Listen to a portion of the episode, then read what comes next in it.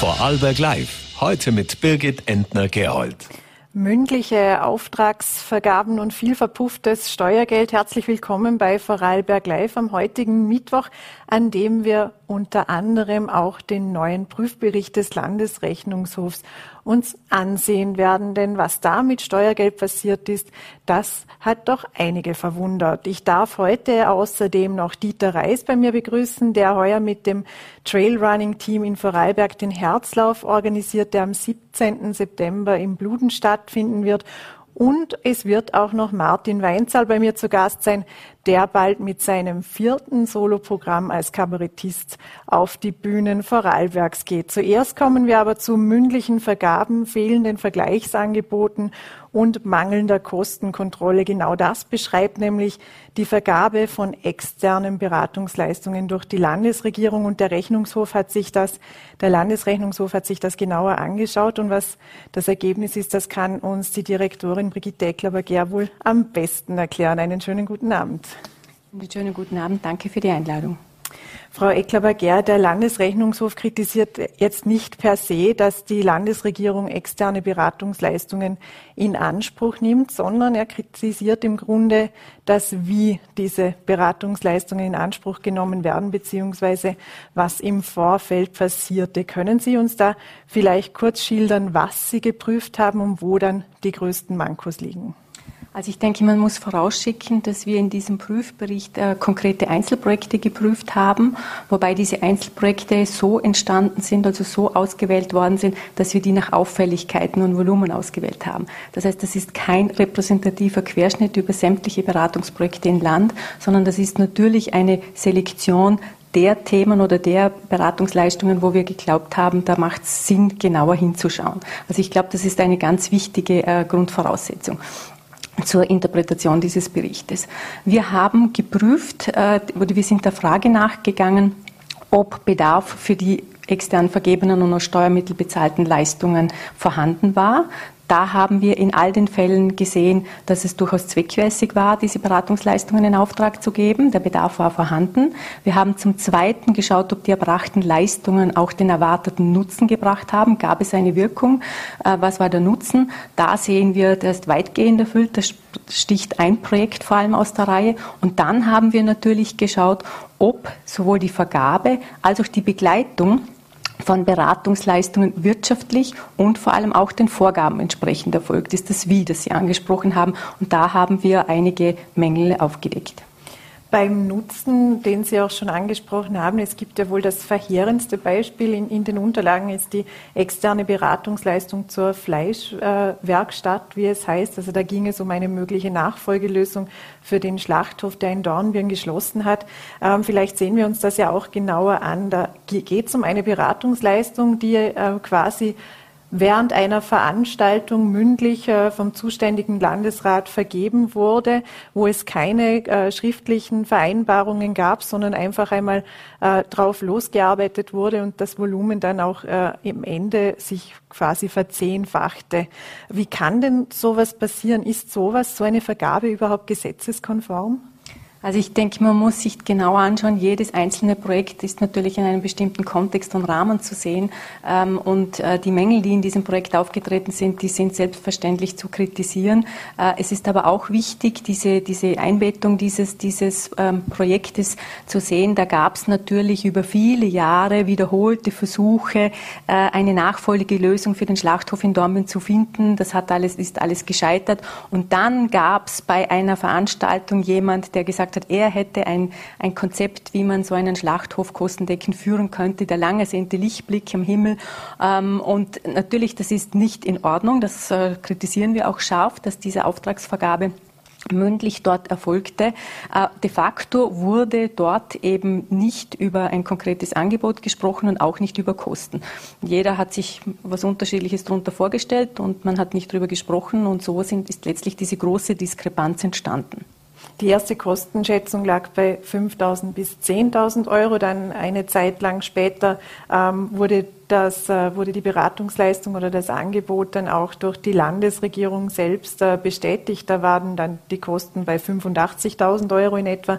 Und am Ende, wenn man auch die Zahlungen der Landwirtschaftskammer mitrechnet, sind wir eben am Ende bei 125.800 Euro angelangt. Ist da wirklich so viel Steuergeld nur aufgrund von vielleicht zu viel Vertrauen zu schlechter Planung und Unachtsamkeit, vielleicht mhm. auch Nervosität verpufft? Also ich glaube, man muss sagen, es gab nie ein wirkliches Angebot in diesem Bereich, sondern man hat einfach gesagt, ja, wenn du eine Lösung hast, dann, dann mach, dann erstelle dieses Konzept. Ähm, das die, die angesprochenen Rahmen sind nicht aufgrund des Angebotes entstanden, sondern aufgrund der der, der, der vorhersehbaren Kosten und des Regierungsbeschlusses, der dann in der Höhe von gut 80.000 Euro gefasst wurde. Ähm, man war sicher in diesem Projekt äh, oder dieses Projekt ist sicher ein sehr gutes Beispiel, wie auch eine Projektorganisation und eine Projektsteuerung, die nicht ordentlich da ist und ein fehlendes Angebot dazu führen kann, dass ähm, Dinge sich entwickeln, die man dann nicht mehr steuern kann. Also wer weiß, wie das Projekt ausgegangen wäre, wenn es einen klar definierten Lenkungsausschuss oder ein klar definiertes Lenkungsgremium beispielsweise gegeben hätte, mit klaren Meilensteinen, in denen über richtungsweisende Entscheidungen oder Stop-or-Go-Entscheidungen entschieden wird, dann wäre vielleicht etwas anderes dabei herausgekommen. Und so hat eigentlich niemand anfangs gewusst, in welche Dimensionen dieses Projekt sich entwickelt. Der Landesrat hat ja dann irgendwann die Reißleine sozusagen gezogen, also auch dann seine Abteilung gebeten, dass sie eben diese äh, Auftragnehmer quasi bitten, zu Ende zu kommen mit dem Projekt. Ist denn da am Ende auch, weil eben so viel Geld darin verpufft ist und eben die Fachabteilung auch überhaupt keinen Nutzen daraus ziehen konnte. Gibt es da irgendwelche rechtlichen äh, Schritte, die jetzt noch gesetzt werden? Gibt es da irgendwelche Konsequenzen? Also man muss sagen, dass die Fachabteilung sehr spät erst in dieses Projekt involviert wurde, nämlich als der erste, die erste Rechnung da war und man gesehen hat, das braucht einen Regierungsbeschluss. Sie hat sich sehr bemüht, dieses Projekt noch in ordentlichen Rahmen und auch mit den erforderlichen Genehmigungen abzuwickeln. Und sie hat auch eben auf diesen Kostenstopp darauf hingewiesen, dass das Projekt jetzt ausgeschöpft ist. Mhm. Der rechtliche Rahmen ist so, dass es gab diesen Auftrag und die Berater haben den ausgefüllt. Also da ist von Seiten der Berater nichts äh, rechtswidrig gemacht worden. Die haben äh, äh, den Auftrag gehabt. Das Problem war, dass dieser Auftrag nicht spezifiziert war. Das heißt, es gab keine klare Festlegung, was gehört alles dazu, was ist die Zielsetzung, die Aufgaben wurden nicht definiert und deswegen konnte man auch nicht gut sagen, so jetzt äh, das, das geht jetzt über das Ziel hinaus. Man konnte das dann sagen, als man gesagt hat, das geht jetzt über den genehmigten Rahmen der Landesregierung hinaus und dann hat man das Projekt auch gestoppt. Was man aber allerdings nicht gewusst hatte, zumindest nicht in der entsprechenden Fachabteilung, dass durchaus auch noch Leistungen von der Landwirtschaftskammer finanziert wurden. Gibt es äh, für die Landesregierung irgendwelche Konsequenzen, die sie daraus zieht, gerade aus diesem Beispiel oder denen sie sich äh, auch äh, stellen muss? Also ich glaube, man kann sagen, dass in, nicht nur in diesem Projekt, sondern in allen Projekten die Landesverwaltung sehr kooperativ mit uns zusammengearbeitet hat. Ähm, wir haben viele Besprechungen gehabt, äh, in denen, glaube ich, auch sehr viel an Beratung und, und, und ja, Beratung ähm, für diese Abteilungen, die eben nicht so oft mit Vergaben zu tun haben und ähm, äh, denen vielleicht nicht immer alles im Detail so klar war, ähm, da an, an, Aufarbeitung gemacht. Äh, die Landesverwaltung hat auch insofern sehr rasch reagiert, als es inzwischen eine unserer Hauptempfehlungen nämlich eine Richtlinie zu erstellen für die Vergabe von Beratungsleistungen. Die gibt es inzwischen schon, die ist noch vor unserem Prüfbericht herausgekommen, nämlich vorgestern, in dem im Wesentlichen die Empfehlungen, die wir haben und die Forderungen, die wir stellen, beispielsweise schriftliche Aufträge, beispielsweise ähm, äh, Vergleichsangebote einholen und vieles andere mehr in diese Richtlinie auch schon eingeflossen sind.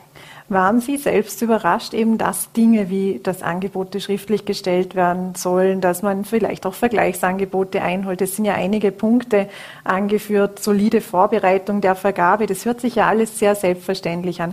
Waren Sie da überrascht, dass es dann doch noch äh, so viel Aufklärungsbedarf äh, gibt und dass es eben für solche Selbstverständlichkeiten eigentlich auch eine eigene Richtlinie mhm. braucht? Wir waren schon erstaunt, ob der Fülle und auch der grundlegenden, der Grund, des grundlegenden Charakters dieser Mängel, die wir ja nicht nur in einem Beispiel, sondern einfach wiederkehrend gesehen haben. Und ich glaube, da waren wir nicht die Einzigen, die da überrascht waren. Das erklärt auch die schnelle Reaktion der Landesverwaltung. Ähm, wir haben, wie gesagt, unsere äh, neun Erfolgsfaktoren, wie wir das genannt haben, oder Dinge, die man eben beachten muss, auf Basis der Feststellungen, äh, die wir vorgefunden haben, äh, so formuliert. Und ich bin da völlig bei Ihnen. Da kann man sich natürlich denken, ja, ähm, das ist jetzt aber nicht ähm, Rocket Science, wenn man äh, rät, einen, einen schriftlichen Auftrag abzuschließen und den nicht mündlich zu machen. Aber es beruht eben auf der Tatsache, dass das diese Beispiele sind. Und ich möchte an der Stelle nochmals erwähnen, das sind natürlich Negativbeispiele, also das sind selektierte Beispiele mit Auffälligkeiten. Das ist nicht die gesamte Landesverwaltung. Dennoch sind es zu viele Beispiele, auch in diesen selektierten, sodass es eben wichtig ist, da mehr Aufklärung zu machen und darauf hinzuweisen, äh, dass die entsprechenden Abteilungen auch Handwerkszeug und Hilfsmittel haben. Und mit dieser Richtlinie, die auch Vorgaben und Checklisten enthalten soll, äh, ist da ein wichtiger Schritt getan zur Verbesserung der Verwaltung. Die Opposition hat heute dann wenig überraschend scharf reagiert und hat vor allem auch von einem verantwortungslosen Umgang mit Steuergeldern gesprochen. Wie eben wie exemplarisch ist denn jetzt diese Geschichte? Es war auch zu lesen von, von der FPÖ, soweit ich mich erinnern kann, dass es wohl nur die Spitze des Eisbergs sei. Wie viel steckt denn da jetzt noch unter der Spitze?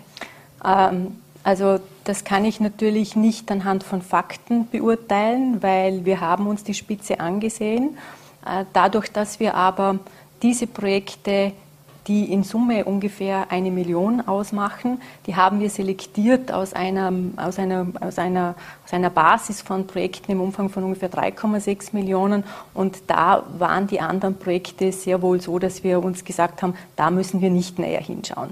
Also insofern würde ich diese Aussage, das ist die Spitze des Eisbergs, könnte ich zumindest so nicht mit Fakten unterlegen. Äh, auf der anderen Seite, glaube ich, muss man auch sagen, wenn es jetzt darum geht, dass der Steuer oder wenn der Vorwurf im Raum steht, Steuergeld wird verschwendet, äh, wir haben bis auf das eine Beispiel sehr wohl festgestellt, dass der Bedarf da war und diese Projekte auch ihren Zweck erfüllt haben. Ähm, auch wenn es teilweise oder in vielen Fällen zu Mehrkosten kam, dann ist das nicht weil, weil diese Kosten nicht gerechtfertigt waren, sondern weil es vielleicht aufgrund des Projektes einfach erforderlich war, ein Folgeprojekt da noch draus zu machen oder noch etwas anzuschließen. Und Beratungsprojekte sind natürlich kein fertiges Produkt, das man aus der Schublade nimmt, sondern die können sich ändern. Wichtig ist allerdings aus unserer Sicht, dass da der Auftrag entsprechend angepasst wird, die Genehmigungen wieder eingeholt wird, damit auch eben ein Projektcontrolling möglich ist, damit man jederzeit sieht, wo man steht und dann entsprechend eben entscheiden kann, will man das oder will man das nicht. Sie haben sich, wie Sie gesagt haben, eben sieben Aufträge für externe Beratungsdienstleistungen angesehen. Und äh, bei diesen sieben, da waren fünf davon, äh, die erfolgten im Wege der Direktvergabe. Wie üblich, wie gängig ist denn die Direktvergabe oder wie gängig sollte sie denn sein? Weil im Grunde, wir wissen selbst, wer eine Kaffeemaschine kauft, sucht sich auch zuerst einmal viele verschiedene Angebote und schaut, was man dann am Ende ausgeben will und was das beste Preis-Leistungs-Verhältnis ist. Also da darf man sich jetzt vielleicht von diesem Begriff der Direktvergabe nicht irreleiten lassen. Der kommt aus dem Vergaberecht und heißt einfach, da braucht es kein zwingendes Verfahren im Oberschwellenbereich. Auch eine Direktvergabe, und das ist unsere Meinung, sollte natürlich Vergleichsangebote beinhalten. Also das ist zwar nicht zwingend rechtlich vorgesehen, aber aus unserer Sicht absolut zweckmäßig.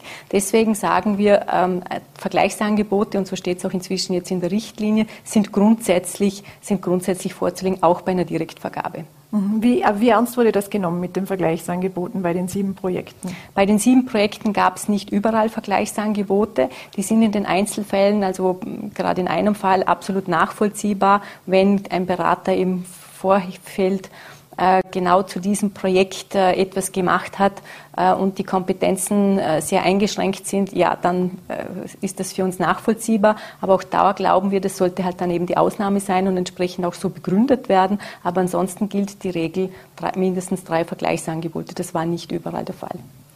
Wie sieht es denn ganz generell aus mit der internen verfügbaren Expertise? Wir haben eine Landesverwaltung, ähm, die ja auch äh, ein entsprechendes Wissen besitzt. Äh, wie sinnvoll sind denn externe Beratungsleistungen und wie notwendig sind sie bei all den äh, Personen und Experten und Expertinnen, die im Amt der Landesregierung zum Beispiel mhm sitzen. Mhm.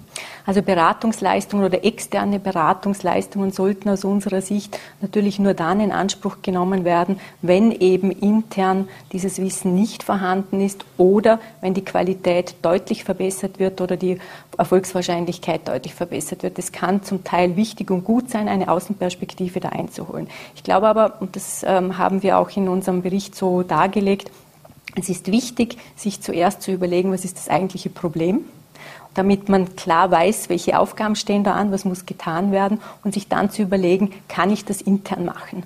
Und intern machen heißt ja vielleicht nicht nur jetzt oder sonst, es kann ja durchaus sein, dass man sagt, okay, es macht Sinn, mit Schulungen oder Wissensaufbau das intern zu machen, weil die Kompetenz durchaus in der Landesverwaltung ähm, in vielen wichtigen Bereichen da sein muss. Das aber in den Projekten, die wir angeschaut haben, beispielsweise bei der Konzeption einer Marke, beispielsweise bei bei der Konzeption eines Schlachthofs, da vielleicht nicht immer intern das gesamte Wissen da ist, sondern da extern auf etwas zugegriffen werden muss, ähm, das erscheint uns absolut nachvollziehbar und hat ja auch den Sinn, äh, wie gesagt, die Qualität zu verbessern. Der Maßstab, den man dann allerdings anlegen muss, das ist immer, dass das auch wirtschaftlich ist und notwendig. Ein Projekt war zum Beispiel auch die Öffentlichkeitsarbeit, was den Fakia Stadttunnel betrifft. Jetzt äh, müsste man meinen, vielleicht ist das auch nur die Perspektive einer Journalisten, dass aber, dass aber die Kommunikationsexpertise im Landhaus ausreichend mhm. wäre. War dieses Projekt zweckmäßig? Also das ist ein Beispiel, das Sie herausgegriffen haben, wo wir durchaus empfohlen haben, in so einem Fall sich zu überlegen, ob man für eine bestimmte Zeit, dies ist ein Projekt und damit in einer bestimmten Zeit auch beendet ähm, und auch in nicht zwingend in Vollzeit jemand internen beschäftigt für dieses Thema, wenn die Ressourcen intern nicht vorhanden sind. Ich glaube, das ist weniger eine Know-how-Frage, sondern eine Ressourcenfrage. Aber das ist eine Frage der Wirtschaftlichkeit, äh, wo man sagt, kaufe ich mir das zu oder baue ich mir die Ressourcen auf? Und gerade in diesem Fall, wenn es jetzt über sehr viele, lange, sehr viele Jahre geht und noch dazu andere Großbauprojekte anstehen, dann glauben wir, dass man sich das genauer anschauen muss, ob man zumindest für eine bestimmte Zeit jemanden für so etwas auch anstellt. Stichwort Ressourcen noch kurz zum Abschluss. Der Rechnungshof wird ja äh, bald äh, ausgeweitete Kompetenzen haben. Zum, anderen, zum einen, was eben auch die Prüfung der Parteifinanzen äh, anbelangt. Wie steht es denn jetzt um die Ressourcen des Rechnungshofes, das auch zu tun? Hat es da schon Bewegung gegeben? Wir reden ja nicht das erste Mal darüber. Mhm. Ähm, also die die, die, die, gesetzliche Vorlage soll ja jetzt im Oktoberlandtag beschlossen werden. Und es hat da durchaus Bewegung gegeben, indem die Zugeständnisse da sind, dass es da auf der Ressourcenseite zu entsprechenden Ausweitungen kommt. Ähm, ich habe die Information, dass das jetzt so in den Budgetgesprächen auch ähm, mit verankert ist. Tatsächlich wird man das erst sehen, wenn die Budgets beschlossen sind und das ist noch nicht so der Fall. Aber ich hoffe sehr, dass das auch in diese Richtung geht, denn wir sollten ja dann auch mit den Vorbereitungen entsprechend starten können. Brigitte Eckler-Bagier, ich danke Ihnen sehr herzlich für die Erklärungen und für den Besuch bei uns im Studio. Besten Dank. Und die Unterstützung für herzkranke Kinder wird das nächste Thema sein. Das ist nämlich das Ziel des Herzlaufs, der am 17. September, also diesen Samstag in der Sparkassen Sportarena in Bludenz stattfinden wird. Herzläufer, Herzraser, Herzwalker starten dort für den guten Zweck und hinter der Veranstaltung steckt Dieter Reis vom Trailrunning Team in Vorarlberg und ich darf ihn nun bei mir im Studio begrüßen. Einen schönen guten Abend, Herr Reis. Schönen guten Abend, danke für die Einladung. Herr Reis, vielleicht ganz zu Beginn, was steckt denn nun hinter dem Herzlauf? Welches Ziel verfolgen Sie konkret damit? Also mit diesem Herzlauf, äh, da wird auf die äh, Problematik, Thematik äh, der Herzfehlbildungen von, von, neugeborenen Kindern aufmerksam gemacht. Äh, es kommen doch in Vorarlberg jährlich über 1000 Kinder mit angeborenem Herzfehler äh, zur Welt. Äh, ein großer Teil davor ähm, sind relativ kleine Fehler, wo sich mit der Laufe der Zeit auswachsen. Aber äh, ein kleiner Teil, aber dafür umso ähm, intensiver und pflegebedürftiger sind halt einfach schwerwiegende Herzfehler, wo Reha-Aufenthalte ähm, und Operationen und dergleichen äh, in Anspruch äh, ziehen. Und mit dem Herzlauf macht man genau auf diese Problematik äh, aufmerksam und tut natürlich auch äh, das, die ganzen Einnahmen, was von, der, von dieser Veranstaltung kommen, werden äh, dem Verein die Herzkinder äh, zugute ge äh, gestellt. Und äh, da werden dann Reha-Aufenthalte ähm, finanziert, äh, Hilfsmittel werden finanziert. Ähm, wenn ein Kind mit vier Jahren äh, Operation hat, muss es in eine Reha. Äh, das wird ja alles bezahlt von der Krankenkasse. Aber die Eltern sollten da natürlich dabei sein. Ist nur ein Beispiel. Und die Herzkinder finanzieren genau äh, das, dass die, das Kind so gut wie möglich im gewohnten Umfeld äh, sich von einer Operation oder so erholen kann. Wie kam es denn grundsätzlich eben zu der Idee, den Herzlauf zu veranstalten? Der wird ja österreichweit ausgeführt. Mhm, genau. Also wie gesagt, in ganz Österreich, in jedem Bundesland gibt es einen anderen Verein, äh, wo der austrägt. Und der Verein selber, der Dachverein, das ist der Herzkinder Österreich. Und äh, wir als, als Trailrunning Team Vorarlberg äh, dürfen, dürfen in Vorarlberg äh, den Lauf veranstalten. Und äh, sie sind vor, vor drei Jahren auf uns zugekommen. Äh, könnt ihr euch das vorstellen, das zu machen? Wir haben in der Familie leider selber ähm, äh, äh, einen Fall gehabt mit einer Herzkrankheit. Das Mädchen ist mittlerweile verstorben und ich weiß, was da wirklich ganz, ganz viel äh, finanzielle und äh, zeitlicher Aufwand an die Eltern äh, herangetragen wird durch das. Und also für mich ist das ganz logisch, wo Sie gekommen sind. Und mit meinem äh, Vorstandsteam vom Verein ist jeder äh, einstimmig, haben wir das gesagt und sind mit Stolz dabei und freuen uns, dass wir das wieder austragen dürfen. Sie haben schon erwähnt, die Reinerlöse werden eben den Herzkindern Österreich äh, äh gespendet. Wie, welche Unterstützung kommt denn über diese Organisation konkret den Eltern dann zu? Also wie erleichtert die Organisation den Eltern das Leben?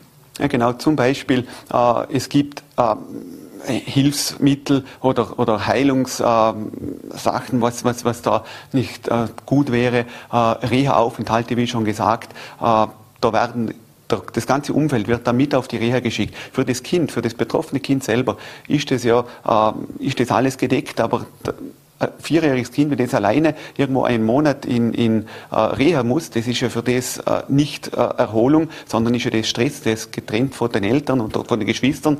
Und die Herzkinder machen genau das. Sie unterstützen die Familien dazu, dass sie sich das leisten können, weil es ist mitunter nicht nur einmal, das ist drei, vier, fünf, sechs, sieben Mal der Fall, dass sowas äh, äh, einfach gebraucht wird, in Anspruch genommen wird. Und da sind die, die äh, Herzkinder dafür verantwortlich und springen äh, einfach für, für diese finanziellen Kosten, was auf die Familien zukommen, ein.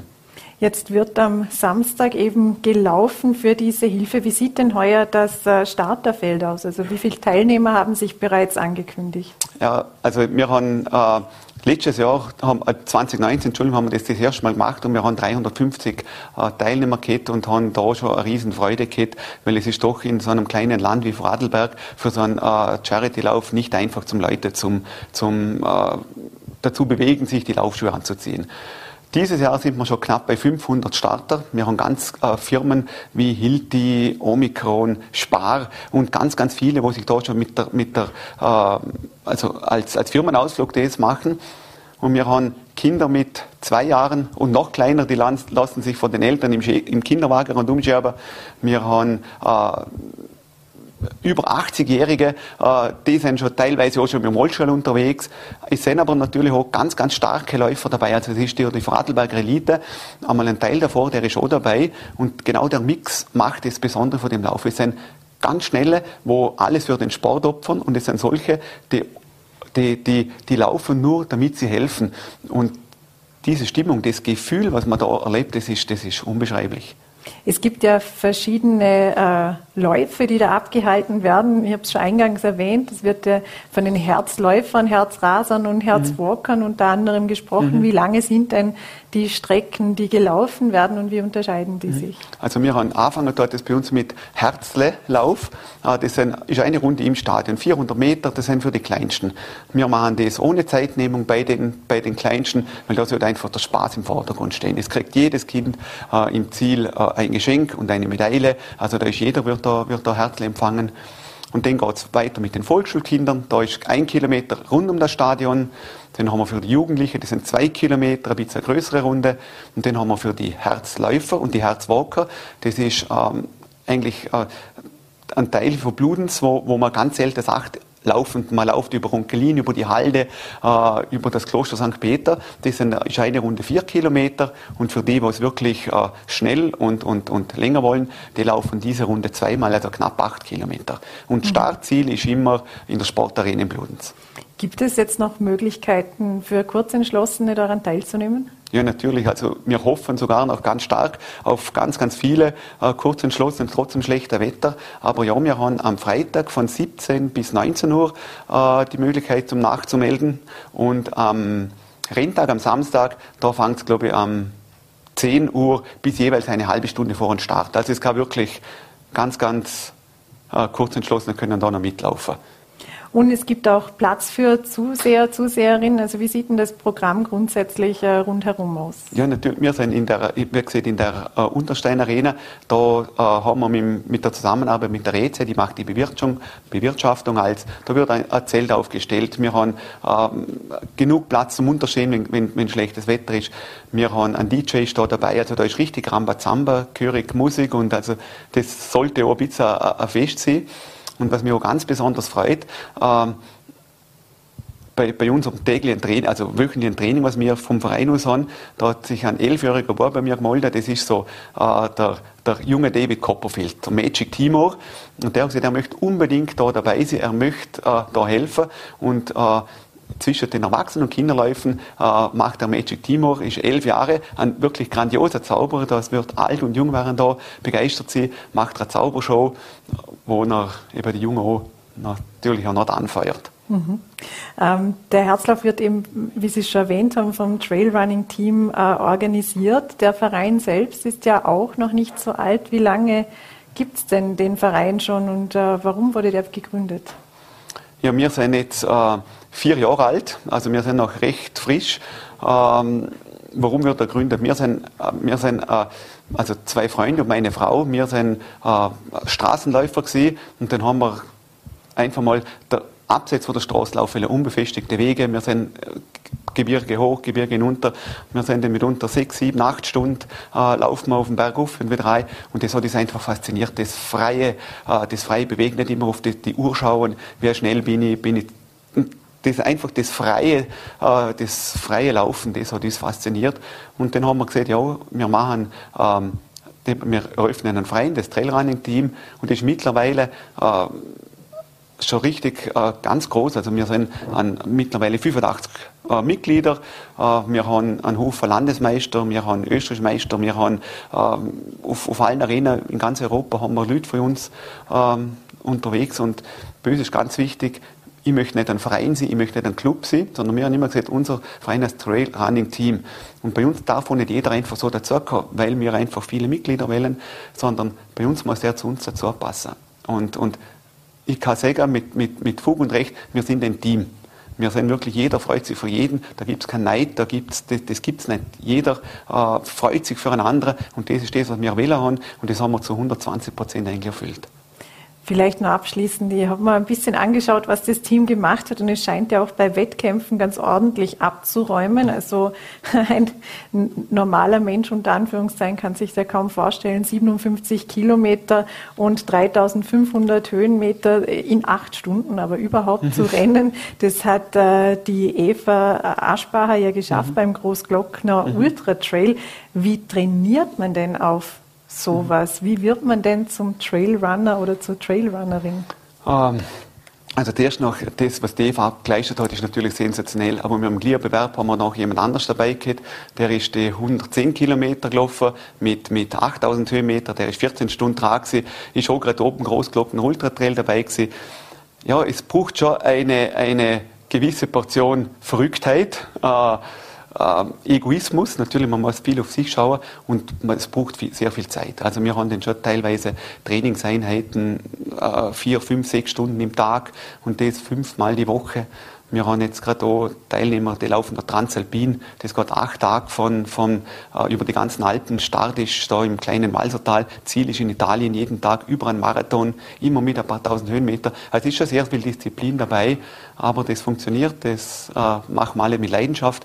Wie gesagt, wir sind ein Team und wenn der eine sagt, ich gehe gelaufen, dann geht der andere mit und da ist das nicht, ich muss trainieren, sondern ich darf mit meinen Freunden laufen und das, dann geht das einfach, eigentlich einfach. Und am Wochenende dürfen alle für die herzkranken Kinder laufen. Äh, Dieter Reis, herzlichen Dank für den Besuch im Studio. Danke vielmals, danke. Und bald steht er mit seinem neuen Kabarettprogramm auf der Bühne. Eigentor, Eigentour, je nachdem, wie man es liest, so heißt es jedenfalls. Langweilig wird Martin Weinzerl also nicht. Und wir spannen ihn heute Abend auch noch ein wenig bei uns im Studio ein. Danke, dass du heute den Weg von Ludesch bis nach Schwarzach geschafft hast. Einen schönen guten Abend. Schönen guten Abend, ja. Danke schön, dass ich da sein darf.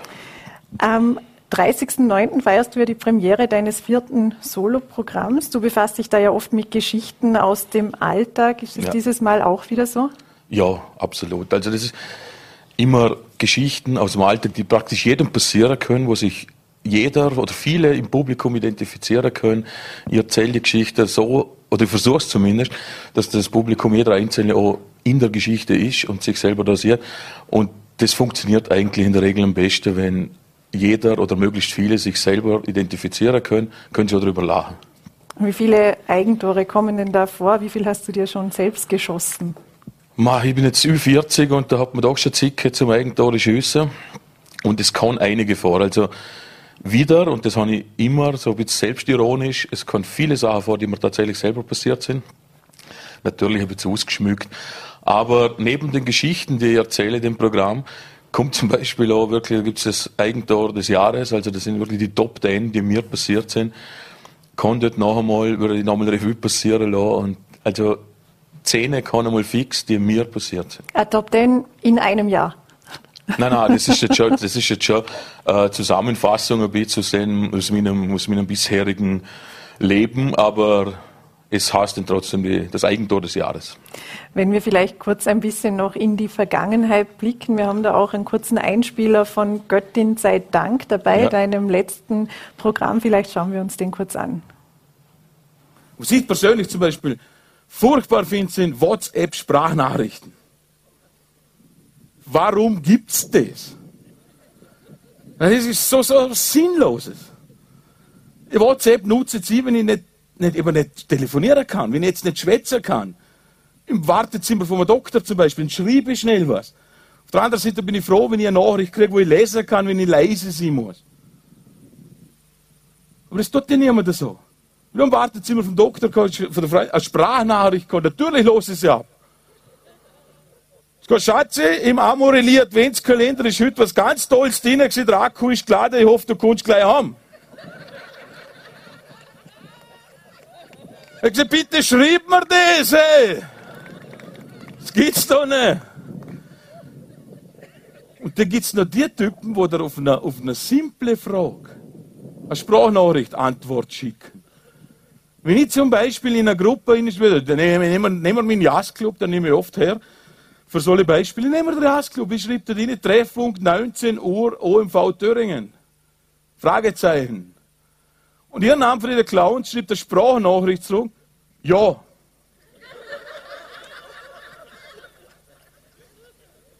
Hallo?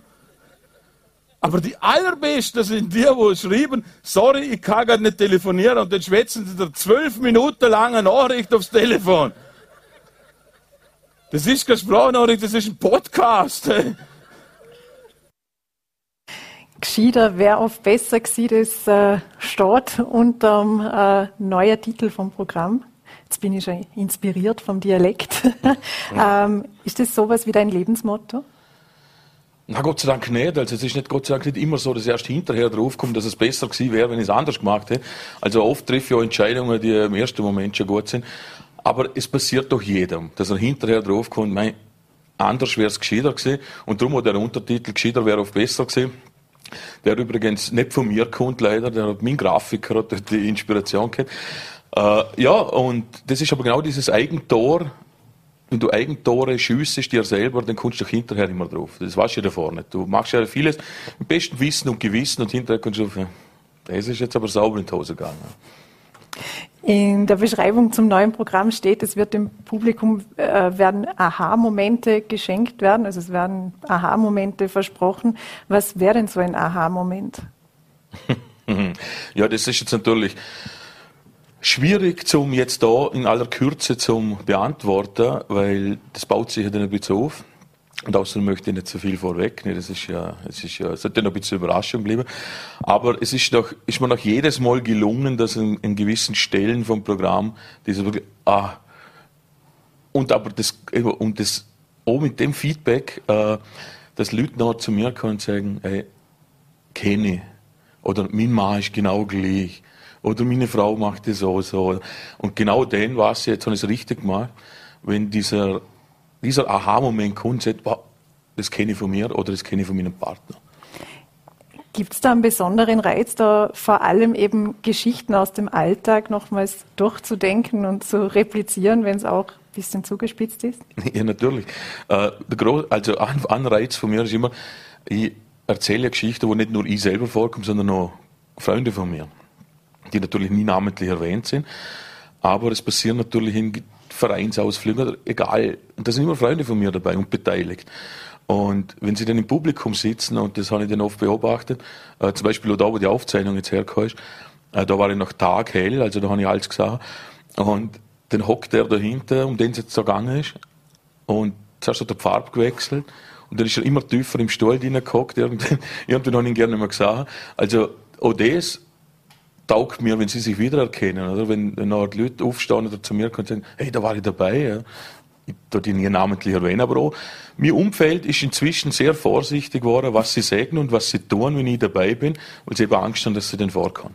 Aber das Umfeld ist noch nicht geschrumpft, oder? Nein, das Umfeld ist nicht geschrumpft, Gott sei Dank. Also, die, die guten Freunde sind alle sowieso geblieben und die liefern noch ständig, also die liefern noch immer nach. Hast du dir da extra originelle Freunde denn auch ausgesucht oder geben sie da quasi spontan immer genügend Stoff? Ich glaube ja, man findet sich automatisch, also gleich und gleich gesellt sich gern. Darum habe ich doch relativ originelle Freunde um mich herum, die immer wieder Stoff liefern. Äh, das hat ja der Schule schon angefangen. Es ist ja immer so äh, eine gewisse Voraussetzung, meiner Meinung nach, bei mir ist es zumindest so, dass du früher schon Klassenclown gesehen bist, das also dieser Hang zur Unterhaltung habe ich ja dort schon gehabt. Nur damals waren halt 28 Schüler unterhalten und ein Lehrer nicht. Und habe ich wieder Strafe schreiben müssen zum Beispiel. Mittlerweile, und das habe ich auch schon erlebt, Gott sei Dank, kommen ehemalige Lehrer zu mir ins Programm und schwätzen mir und sagen, ja, jetzt zahlen Dritttritt, gell? Wie unterscheidet sich denn jetzt das Kabarett aus Vorarlberg? Das ist ja alles im Dialekt ja. und man muss da schon dem Dialekt mächtig sein, dass man das alles so versteht. Aber wie ja. unterscheidet sich das jetzt abseits vom Dialekt, äh, vom Kabarett äh, aus dem Rest Österreichs? Ja, je nachdem, wie man es anlegt, natürlich. Äh, wenn man, es ist typisch Vorarlbergerische rausgekehrt, dann sind es natürlich unsere, meine Schaffer, Schaffer, Hüslebauer und, und ich bin der und mein Nachbar und zu und, und hab möglichst hohe zu und ich will nichts mit zum Tor. Also dieser, diese, diese Klischees zum Ausschaffen, was Vorarlberger ausmacht. Äh, ich habe ja schon die Erfahrung machen dürfen, Gott sei Dank, in, in Rosenheim, Berchtesgaden, Salzburg, Hallein, da in der Gegend auch schon gespielt. Auf Dialekt?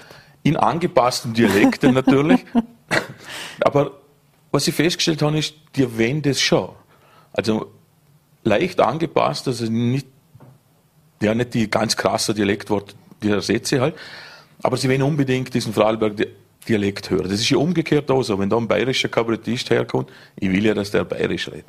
Ich will das, ich will das. Ja, das macht ja, das ist ja schon der erste Lacher. Und bei mir war das auch so. das Garten auf die Bühne gegangen und in meinem Dialekt, der zwar okay leicht angepasst, aber das war schon der erste Lacher. Und so hat sich das dann hingezogen. Also sie wollen das schon hören. Mhm. Wirst du eigentlich in, in dem aktuellen Programm äh, auch wieder musikalisch tätig werden? Wirst du da wieder was musikalisch ausschmücken? Ja, diesmal würde ich es wieder machen, ja, weil Göttin sei Dank kann ich es auslassen. Äh, ich würde es wieder einbauen, ja. Also von mehrerer Seiten hat man gesagt, du, wenn du es schon kannst, wieso machst du es nicht einfach? Äh, und es stimmt, es gibt dann auch vom Stil her einmal einen Bruch, es ist dann mal was anderes, es ist was dazwischen drin. Das ist nicht nur zwei Stunden Reden, man kann dann nochmal etwas in ein Lied verpacken. Also es gibt wieder Lieder, gesungen und es gibt aber auch Instrumentalteile, die, ja, es, ist, es wird ein bisschen anders wie meine bisherigen Programme. Instrumental hört sich gleich ein bisschen romantisch an. Nein, überhaupt nicht. es wird viel, aber nicht romantisch. Also. Ähm, welche Instrumente spielst denn du eigentlich? Also die Gitarre wird wahrscheinlich mit auf der Bühne sein, ja. aber ich habe schon gelesen, die Guckermusik wird jetzt nicht kommen. Ich hoffe schon, dass sie kommt zum Zuschauen, aber nein, die kommt nicht. Ich habe gelernt, habe ich ursprünglich Trompete, Schlagzeug und Gitarre. Ich setze da jetzt in dem Programm eine Gitarre, eine Ukulele und ein iPad. Da kann man gespannt sein. Ähm, bis zum März gibt es jetzt bereits 14 Termine von Dornbirn über Feldkirch, Rankweil bis nach Bludenz. Äh, wann beginnt denn jetzt da der Kartenverkauf? Das läuft schon, in vielerorts läuft er schon. Äh, je nachdem, wenn die Veranstalter das halt den freischalten, weil ich bin ja nicht, selber nicht Veranstalter. Äh, also wie gesagt, vielerorts läuft er schon auf Ländle-Ticket, die, ja, die Standard-Ticket-Plattform im Vorarlberg. Für die Premiere zum Beispiel aber haben wir das jetzt auch aus der Corona-Zeit, haben wir das was behalten. Und zwar kann man jetzt über meine Homepage per E-Mail einfach Karten reservieren, die am Abend an der Oberkasse zum Vorverkaufspreis holen. Drum aus der Corona-Zeit, weil dort haben das viele angefangen, dass man Karten nicht vorher zahlt, weil eben die ganzen Rückzahlungen und Verschieben und Absägen und, und ich hoffe, dass wir das jetzt einfach der Herbst, Winter nicht wieder müssen. Hm. Premiere ist ja am 30.09. Mhm. Ähm, wie nervös ist man denn vor so einer Premiere? Weil es ist ja doch ein Soloprogramm, man steht da ganz alleine äh, auf der Bühne. Der Manuel Ruwey hat äh, das Kabarett einmal als das Nackteste von, von allem äh, bezeichnet. Wie nervös wird man denn da, wenn man ganz nackt da denn vor dem Publikum steht? Also wenn ich gerade an die ersten Auftritte denke, die, die jetzt ja fast zehn Jahre her sind, beim Vorarlberger Volkstheater. Und davor habe ich ja Musik gemacht schon. Und da habe ich mich quasi immer hinter einem Instrument verstecken können. Und insofern hat Manuel Rubai natürlich recht und sagt, okay, da, da hast du nichts mehr zum Verstecken. Da bist du nackt vor Publikum und das sind nur deine Worte. Und dort, ich kann mich gut erinnern, also die ersten Auftritte, ich habe, die Moderatorin hat mich schon anmoderiert auf der Bühne und ich habe mir gedacht, ich kann jetzt da nicht raus. Mir ist heiß geworden, kalt geworden, schwindelig geworden, heiß geworden, kalt geworden. Also, immer hin und her. Äh, inzwischen, man wird ein bisschen routinierter, Gott sei Dank, es ist nicht immer diese Qual davor, aber wenn es dann so kurz, unmittelbar davor losgeht, kommt dann schon so richtig so ein Adrenalin und so eine Anspannung. Und dann weiß ich, okay, jetzt geht's los. Aber ich glaube, wenn das einmal weg ist, wenn man so abgestumpft ist, dass das weg ist, dann ist man nicht mehr fokussiert und nicht mehr konzentriert. Also ich, ich brauche es wohl auf jeden Fall. Mhm. Du hast jetzt dieses Jahr deinen 40er gefeiert, also so ganz jenseits Danke. der 40 bist du noch nicht. Äh, wie war das denn? Wird man da ein bisschen sentimental? Nein, ich nicht. Nein, also für mich ist das, nein, für mich ist das kein, kein, kein Grund zum sentimental werden. Also das ist eigentlich ein Geburtstag wie jeder andere auch, nur dass ich jetzt halt 40 bin. Ja, aber Grund zum sentimental werden ist, nein, ist das kein. Ich bleibe meinen Themen treu inhaltlich, ja, ich, ich versuche nach wie vor in meinen Soloprogrammen nicht politisch zu werden. Ist einfach nicht mein Stil. Für das habe ich bis letztes Jahr noch ein Ventil gehabt, in Freistands beim Bockbierfest. Dort habe ich einmal im Jahr richtig dürfen, politisch. Äh, ich würde jetzt wieder mein politisches Ventil finden, aber in meinen Programmen fange ich jetzt nicht an, ja, das so zu ändern, dass ich einfach politisiere oder so. Gibt es jetzt rückblickend, wenn man auf die 40 Jahre zurückblickt, ein Eigentor, auf das du vielleicht besonders gerne oder beschämt oder in welcher Superlative auch immer zurückblickst? Ah, das ist jetzt eine sehr interessante Frage. Ja, da müsste ich jetzt kurz überlegen. Aber es sind, die, es sind in meinen Augen die vielen kleiner. Also es sind so diese Kunden auch, Kunden auch im Programm, also diese, diese, Eigen, diese potenziellen Eigentore, die man schüsst als junger Mann, wenn es denn losgeht mit, äh, mit den Dates. Diese absoluten No-Gos bei Dates. Und ich glaube, wir haben sie alle durchgemacht bis wir drauf sind, dass es ein No-Go ist. Also, da gibt es ja keine Bücher, wo da sagen, da, das darfst du nicht das darfst du nicht. Wir haben es alle durchgemacht. Also angefangen von, was ist sie davor, bis zu, was lege ich an, also, über was rede ich nicht, was sind keine Themen fürs erste. Also, dort sind so, diese zwischengeschlechtlichen Eigentore, sage ich jetzt einmal, das sind so immer wieder Highlights. Dann belassen wir es dabei. Ja. Martin Mehr Weinzer. dazu ab September. Mehr dazu ab September. Ich wünsche dir äh, viel Erfolg für das Programm und danke für deinen Besuch bei uns Ja, im Studio. vielen Dank für die Einladung. Und für heute war es das wieder mit Vorarlberg Live. Morgen sind wir für Sie da, wenn Sie mögen, wie gewohnt, ab 17 Uhr auf VN.at, Voll.at und Ländle TV. Vielleicht verbringen Sie ja auch den Abend heute damit, über Ihre eigenen Eigentore nachzudenken oder Sie bereiten sich schon auf die Vorstellung von Magic Timo, wie wir heute gehört haben, beim Herzlauf vor. Eine schöne Zeit und machen Sie es gut.